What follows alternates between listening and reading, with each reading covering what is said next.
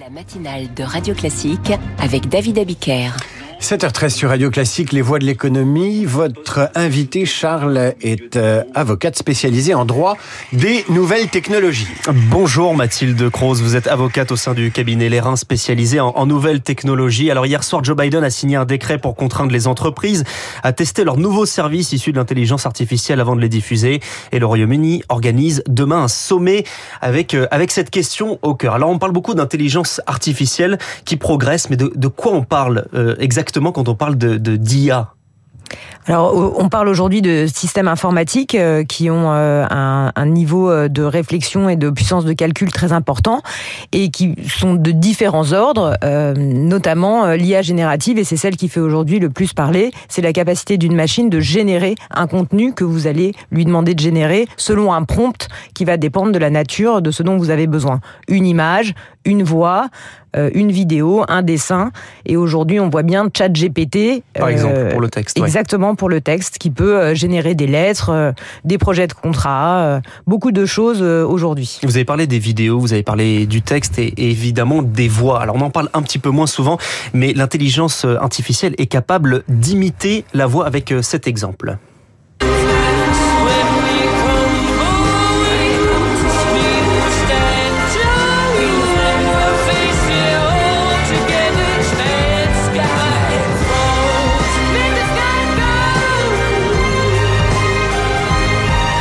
Alors les fans d'Adèle vont se poser la question et ceux de Freddie Mercury aussi. C'est Freddie Mercury qui chante Skyfall d'Adèle, qui est donc une musique qui est sortie après la mort de Freddie Mercury, qu'on trouve très facilement euh, sur, euh, sur YouTube.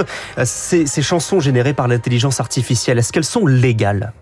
Elle pose un, un, certain nombre de problèmes. Tout d'abord, est-ce que Freddie Mercury euh, serait d'accord aujourd'hui euh, pour chanter la chanson d'Adèle et pour qu'on réutilise sa voix pour lui faire chanter là, là une chanson euh, euh après tout de pop que les gens aiment bien, on pourrait lui faire chanter des chansons peut-être plus contestables ou en tout cas avec des lesquelles chansons politiques par exemple. Exactement. est-ce que on a demandé à Adèle, qui est probablement propriétaire d'une partie des droits sur sa chanson, que ce soit sur les paroles ou, ou sur la musique, et donc non aujourd'hui euh, ce n'est pas légal de faire un cover euh, avec euh, avec des, chansons pour lesquelles dont on n'est pas titulaire de droit. Pourtant, on en trouve des centaines sur sur internet, sur des sites comme YouTube, hein, qui sont pourtant leaders du marché. Comment on explique que ce soit aussi facile de les publier sur internet et qu'elles restent aussi longtemps? Euh, bah, la réalité, c'est qu'aujourd'hui, la technologie, elle vous permet de faire ça assez facilement. Et c'est bien euh, ce que craignent beaucoup euh, dans, dans l'industrie aujourd'hui de l'entertainment d'une façon générale, hein, que ça soit les voix ou les comédiens. on est aujourd'hui capable de générer extrêmement facilement, sans être un ingénieur en informatique, des deepfakes. Et d'ailleurs, Joe Biden, dans son annonce sur son sur son executive order, l'a dit. Hein, c'est l'exemple qu'il a donné. on lui fait dire plein de choses. Il se souvenait pas de l'avoir dit. Donc même lui, aujourd'hui, il n'est plus capable de dire si c'est lui ou pas euh, qui a prononcé ces paroles. Alors vous avez parlé des deepfakes. Alors c'est, il faut quand même un peu euh, expliquer ce que c'est. Ce sont des, des images, des voix euh, qui, qui, sont truquées. Par exemple, Emmanuel Macron qui porterait un gilet jaune sur une vidéo et qui serait en train de, de manifester. On en a vu passer il y a, il y a quelques mois. C'est ce genre de choses, c'est ça? C'est exactement ça.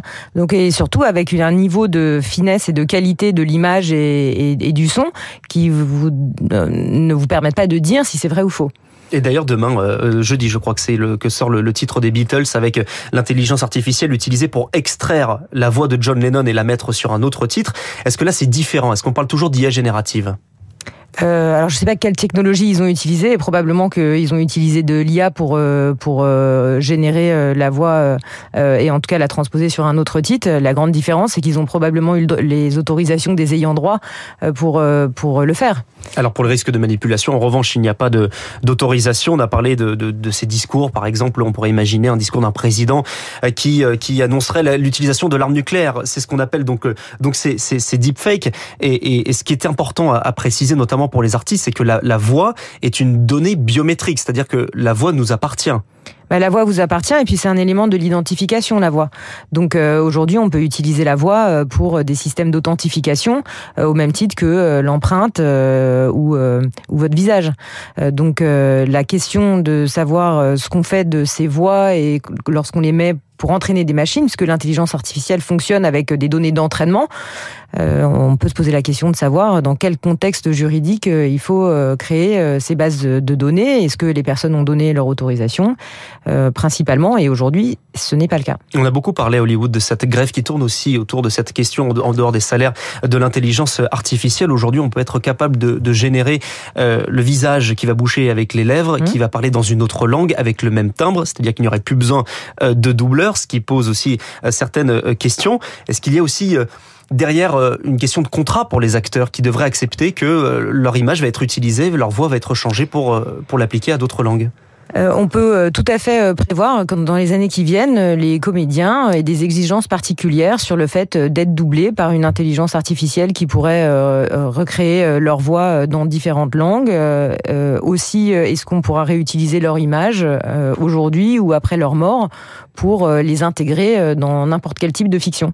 Ce sont probablement des choses qui vont, des questions qui vont se poser à l'avenir dans les discussions avec les comédiens. Il y a certains studios qui utilisent aussi l'image 3D euh, de certains figurants qui vont les qui vont les utiliser ensuite pour euh, grossir des foules par exemple. Alors ces techniques-là, elles ne sont pas si nouvelles que ça, ça fait plusieurs années que ça existe, euh, mais les contraintes ne sont pas forcément claires pour les figurants. On ne leur explique pas forcément à quoi va servir cette, cette utilisation de leur image 3D. Exactement, et je crois qu'il y a des épisodes récents sur des tournages qui ont eu lieu cet été où des comédiens figurants ont, dû euh, poser euh, devant différents capteurs. Alors avant, ça existait cette technologie. Vous avez raison, Charles, mais ça nécessitait beaucoup de gens. C'était beaucoup de mm. temps, beaucoup des ingénieurs, et ça, et ça coûtait énormément d'argent. Aujourd'hui, c'est simplifié, et c'est ça la, la, problématique, c'est qu'on n'informe pas nécessairement les gens et on ne les paye pas non plus en conséquence. Je crois qu'il y a une offre d'embauche là qui a été publiée hier ou en fin de semaine dernière pour proposer à des comédiens pour un cachet de 80 90 euros euh, de euh, en gros, de donner leur silhouette euh, à des fins d'entraînement euh, d'une intelligence artificielle. Et donc justement, c'est à des fins d'entraînement, on peut utiliser aussi la voix, on va parler, on va dire un texte, on va le lire, ce qui va entraîner derrière une intelligence artificielle. Elle fonctionne comme ça Oui, alors elle fonctionne avec avec un énorme volume de données pour pour pouvoir s'entraîner, avoir plein hmm. d'exemples. c'est souvent un seul enregistrement, c'est pas suffisant pour pouvoir permettre de recréer la, la voix de, de quelqu'un. Il faut des gros volumes. Mais même aujourd'hui, on se rend compte que des gens qui sont amateurs euh, aujourd'hui nourrissent eux-mêmes euh, euh, des bases de données d'IA parce que ils sont déçus de pas entendre la voix de tel comédien parce qu'il est décédé et qui vont faire des tests sur avec des outils d'intelligence artificielle qui sont de façon étonnante assez bons. Et pour, et pour, un chanteur, là, il y a la question, notamment, on parlait de, de juridique. Est-ce que le, notre droit à l'image euh, meurt avec nous? Euh, Par exemple, est-ce qu'il y a encore un droit à la voix de Freddie Mercury? Ou est-ce bah, qu'on peut en faire ce qu'on veut? Alors aujourd'hui, c'est un, c'est un, un, vrai sujet. Euh, lorsque on se bat pour la réutilisation de son image, on se fonde sur euh, un article du Code civil et, et les droits de la personnalité décèdent avec la personne. Donc la plupart du temps, ce sont effectivement des ayants droit qui vont s'opposer ou peut-être des il y a aussi des, des, des, associations à certains moments donnés qui vont s'opposer à la réutilisation euh, de la voix ou de l'image euh, de quelqu'un qui est décédé. Et au contraire, est-ce qu'ils peuvent tout accepter? Euh, ben, je, je, crains malheureusement qu'il n'y ait pas de limite puisque la personne n'est plus là pour se défendre et si elle n'a pas, euh, en tout cas, fait savoir qu'elle ne souhaitait pas, comme Robin Williams l'a fait hein, d'ailleurs, être réutilisée après sa mort ou que des éléments de sa voix soient réutilisés euh, malheureusement, bah, on a vu hein, Dalida dans l'émission de Thierry Ardisson. Mmh, donc il y a notamment des endroits qui ont dû qui ont dû accepter. Il y en a certains qui acceptent de leur vivant. Je pense notamment à James Earl Jones, qui est le, comédien derrière la voix de Dark Vador euh, depuis 40 ans, qui a accordé à une start-up ukrainienne, Reese mmh. le droit de reproduire sa voix lors des prochains Star Wars. Mmh. C'est donc ça le cadre qu'il faudrait avoir, quelque chose de clair où quelqu'un signe un contrat en disant vous pouvez réutiliser ma voix. Oui, après on peut aussi s'interroger sur euh, est-ce que euh, est-ce que euh, il faut pouvoir continuer à réutiliser la voix ou le visage de quelqu'un qui est mort? Est-ce que est-ce que d'un point de vue philosophique et éthique, c'est c'est c'est une bonne chose pour notre société que de continuer à faire vivre artificiellement les morts? Et pour, et pour certains, ça, ça réglerait le problème des James Bond de chercher un nouvel acteur quand l'ancien vieillit et utiliser Sean Connery à l'infini. Sans doute.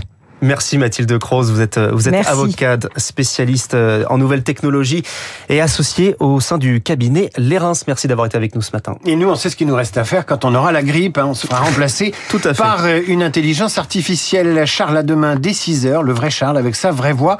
Et tout de suite, Marc Lambron, on parle français avec le vrai Marc